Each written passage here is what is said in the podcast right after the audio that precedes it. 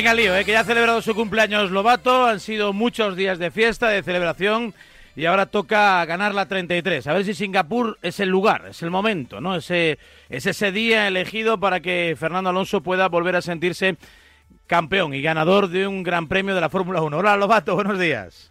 ¿Qué tal, Raúl? ¿Cómo estás? Sería un buen regalo de cumpleaños, ¿no? Eh, no estaría nada mal, no estaría nada mal. No solamente para mí, sería un buen regalo para toda la afición española que está ahí pendiente de, la famosa 33. Yo añadiría, si no puede ser Fernando, ojalá que pueda ser Carlos. Sí. Y, la verdad es que el escenario, eh, a ver, no voy a decir que, vaya a ocurrir porque tenemos los precedentes de todo lo que ha pasado en las carreras anteriores, ¿no? Del dominio aplastante de Red Bull y especial de, en especial de Verstappen, que ha ganado las 10 últimas consecutivas. Pero es un circuito donde pasan cosas y es un lugar donde habitualmente en las seis participaciones que ha tenido Max Verstappen las cosas no le han salido muy bien al holandés. De hecho, no ha ganado nunca, nunca ha logrado la pole, no ha hecho una vuelta rápida eh, y solamente en seis participaciones solo ha liderado tres vueltas en total. Como dicen mis buenos amigos eh, que comparten cabina conmigo, las estadísticas están para romperlas y probablemente Verstappen va a intentar romper esas estadísticas porque ahora mismo Singapur eh, atendiéndonos a ellas, es el peor circuito del calendario para, para Max Verstappen. Del pasado, vamos a ver qué pasa eh, este fin de semana. Bueno, pues será importante, ¿no? Porque venimos de penar un poco, ¿no? En la, en la última carrera, bueno, pues mm, es lo que hay, ¿no? No tenemos un coche tan completo como Aston Martin que en líneas generales funciona rematadamente bien en prácticamente todos los trazados, ¿no? Sean de potencia, sean de aerodinámica, con largas rectas, con muchas curvas, revirado, no revirado, bueno, pues el dominio es incontestable, claro.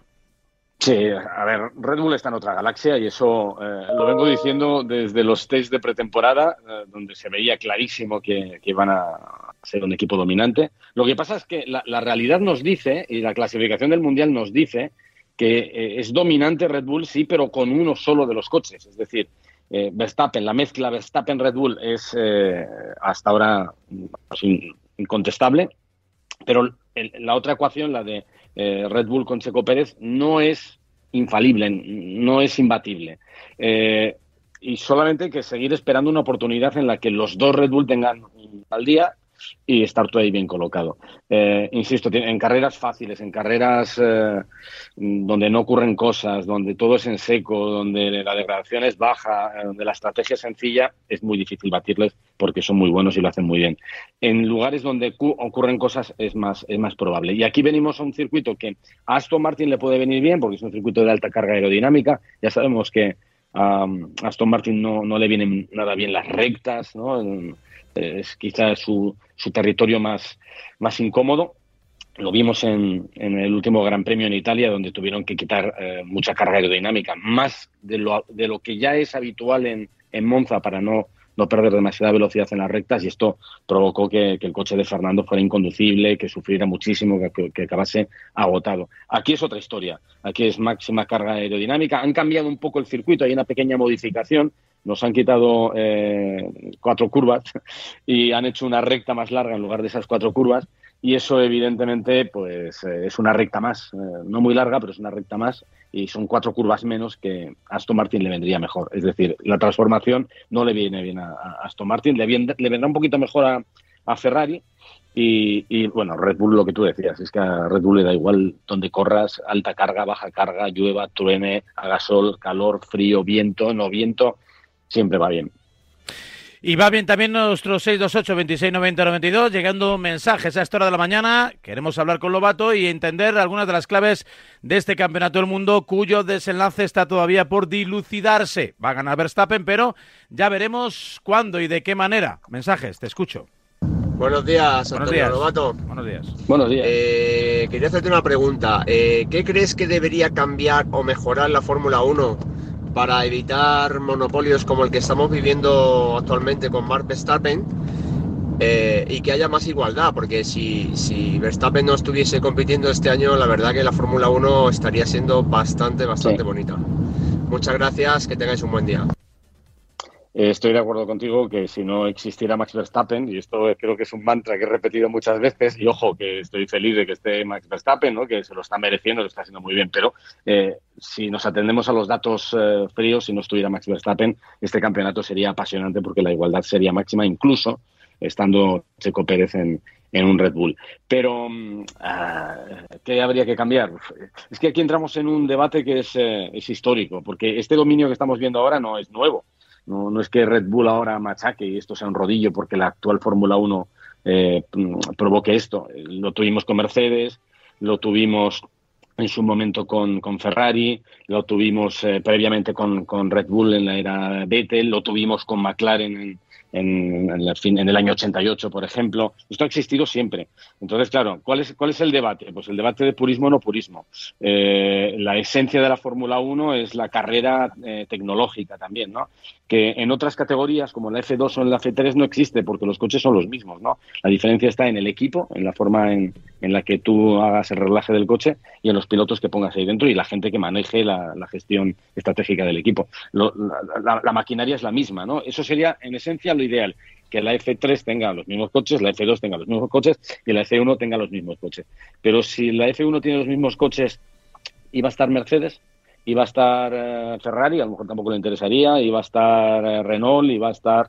Igual no les interesa entrar, porque si no hay competencia a, nivel de material, pues pues se desvanecería. Con lo cual, mm, hay más opciones. Eh, lo que hacen en, en, otras competiciones también, el, balance of performance, ¿no? El igualar artificialmente eh, el rendimiento de los coches, lastrando o buscando una forma de, que vayan más despacio eh, los coches que tengan un dominio terrible.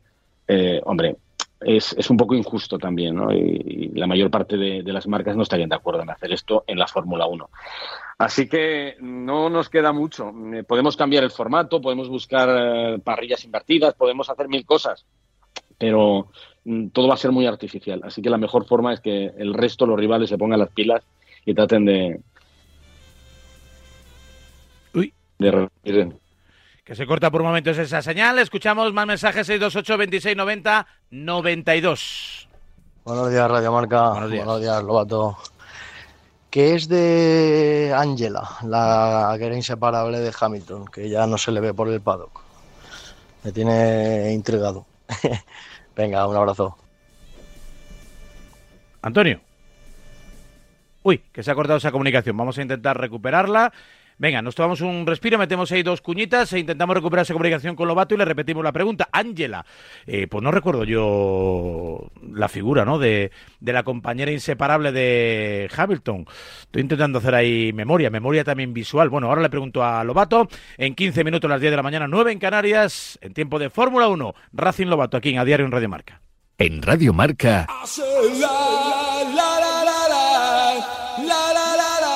A diario.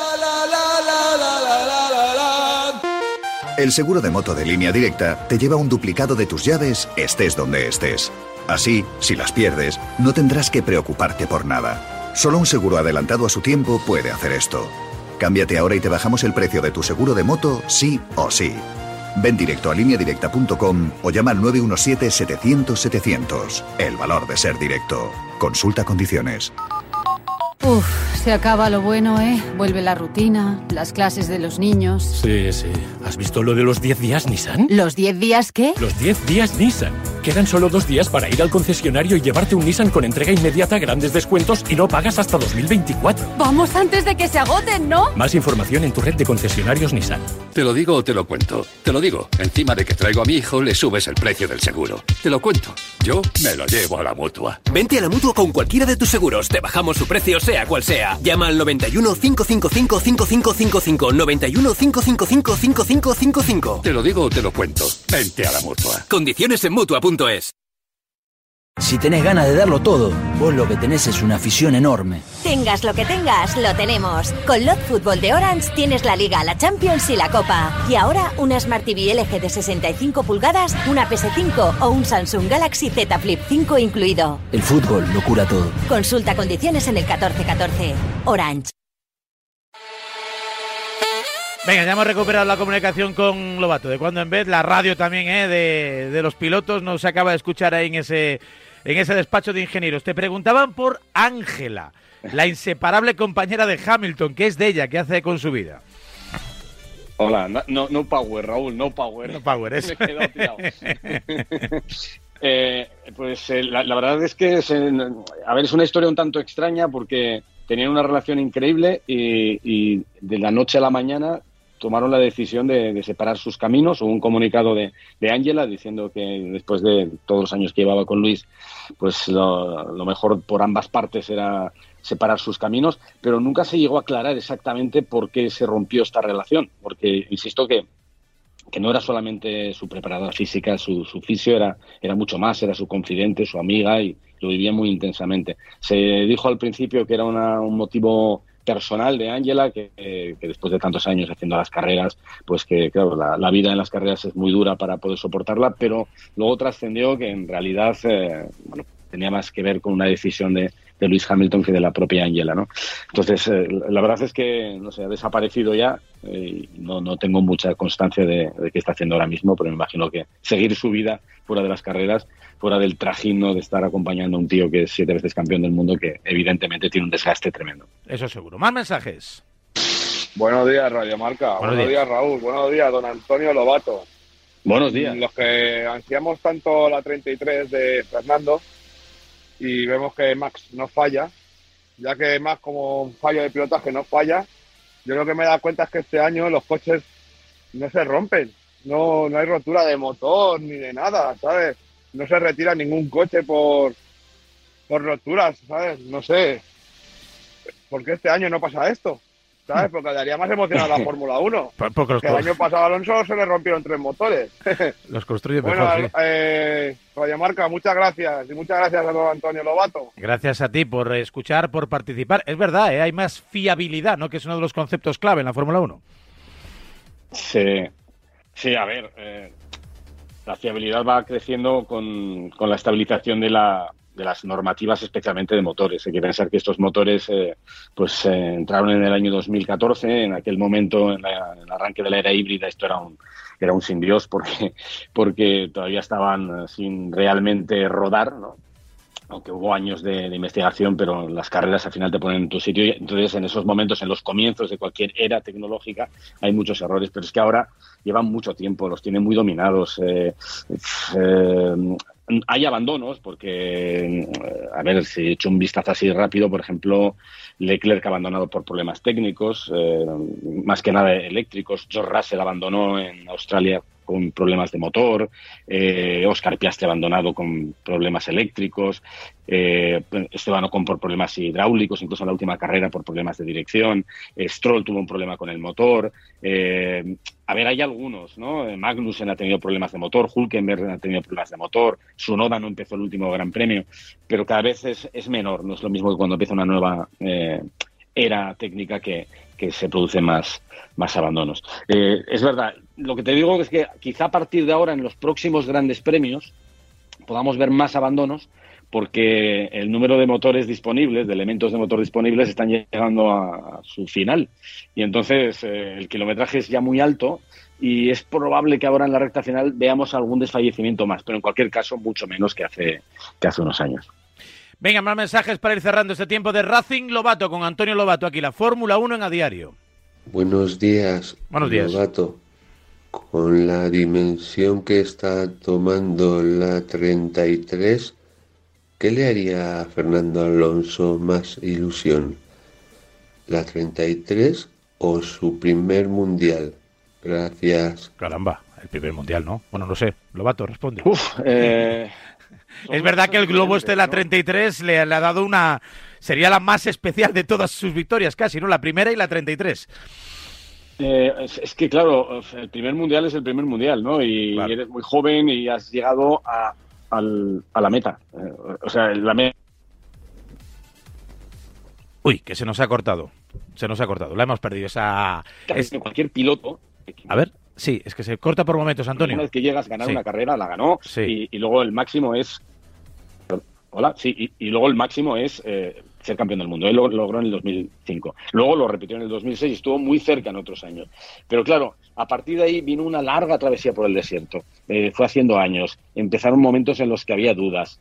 Se marchó, volvió. Eh, que ahora con 42 años tengas la oportunidad de volver a ganar una carrera de Fórmula 1, hacerlo eh, 20 años después de, de, la primera, ostras, para él también es eh, tiene que ser un regalo, tiene que ser un sueño, tiene que ser algo muy importante, tiene que ser eh, no sé, un logro de, superación, de, de, aprendizaje, de, abandonar el desierto que ha atravesado. Eh, yo creo que también le haría muchísima, muchísima ilusión. Y eso ya tiene 32 victorias anteriores, ¿no? Pero esta, después de tanto tiempo, después de, más de 10 años de la, de la última, sería, sería muy importante para él y yo creo que por eso también la afición española se, ha contagiado un poco ¿no? de esas ganas, de esa obsesión por, por poner fin a, este desierto. ¿Cuándo empezáis? ¿Cuándo es la carrera? ¿Es horario vespertino, nocturno, matinal? Horario perfecto para verlo en España porque ya sabéis que es nocturna la carrera, pero es nocturna en Singapur. El horario es muy bueno. Eh, si no recuerdo mal, y voy a tirar de memoria, mañana entrenamientos libres once y media, eh, el sábado clasificación a las 3 y el domingo carrera a las 2 o viceversa, eh, clasificación a las 2 y carrera a las 3, no lo sé, pero vamos, que es horario normal y corriente, como si estuviéramos en Europa, así que eh, siempre espectacular, insisto, siempre regala cosas, pueden pasar cosas y creo que es uno de los últimos escenarios donde la 33 podría, podría ser posible. Mm, ojalá. Apuntado queda. Gracias, Antonio. Te seguimos la próxima semana más. Un abrazo. Abrazo fuerte. Y que vaya bien la retransmisión con los compis de Movistar Dazón, la Fórmula 1, también aquí en la sintonía de Radio Marca. Ocho minutos para cerrar un poquito de vuelta a España.